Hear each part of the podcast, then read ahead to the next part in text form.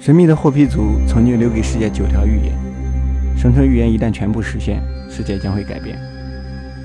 你将听到地球上的天空之城随着巨响落下，它会像一颗蓝星般出现。在这之后，我的族人很快会停止活动。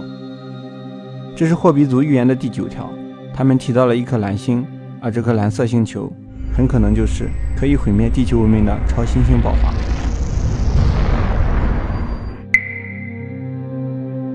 简单说，就是一颗质量比较大的恒星，在寿命末期会爆炸。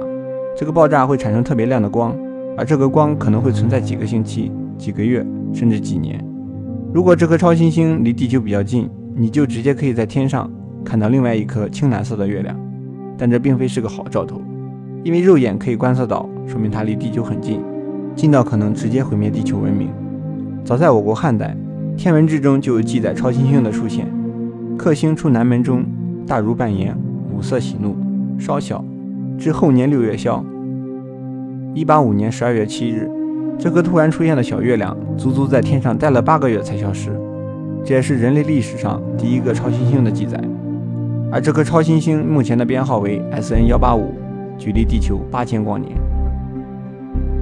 超新星爆发之后，喷射出的物质会形成星云，产生五颜六色的化学物质，并向周围喷射出伽马射线。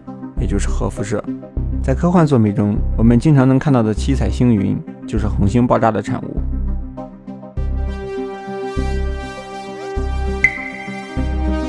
恒星是否会爆炸，其实可以按照质量来区分。